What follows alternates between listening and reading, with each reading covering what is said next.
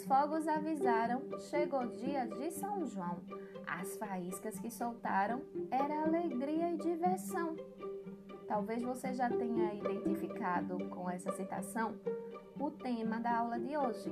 Isso, nós vamos relembrar, vamos retomar o gênero textual quadrinha, aquele gênero poético que nós estudamos semana passada.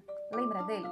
Pois bem, lembra que as quadrinhas, elas são formadas por quatro versos, por isso mesmo o nome quadrinha.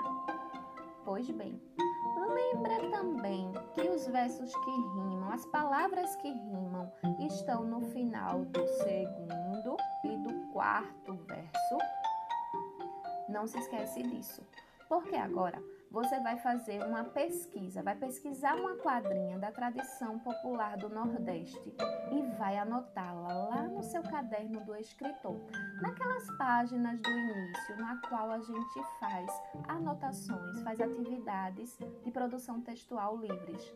Lembra delas? Se você está esquecido, você pode observar a foto aqui embaixo na sua atividade e procura o próximo quadradinho branco, quadradinho em branco, no qual você vai escrever a sua quadrinha, tá certo? Então capricha. Não esquece que cada verso de uma quadrinha precisa ficar em sua linha. No final, serão quatro linhas preenchidas. Se você gostar da atividade e quiser pesquisar outras quadrinhas, você também pode fazer.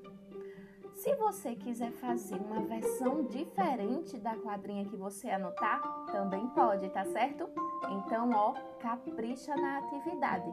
E para não esquecer, a tia vai recitar uma outra quadrinha para a gente finalizar o podcast, tá certo?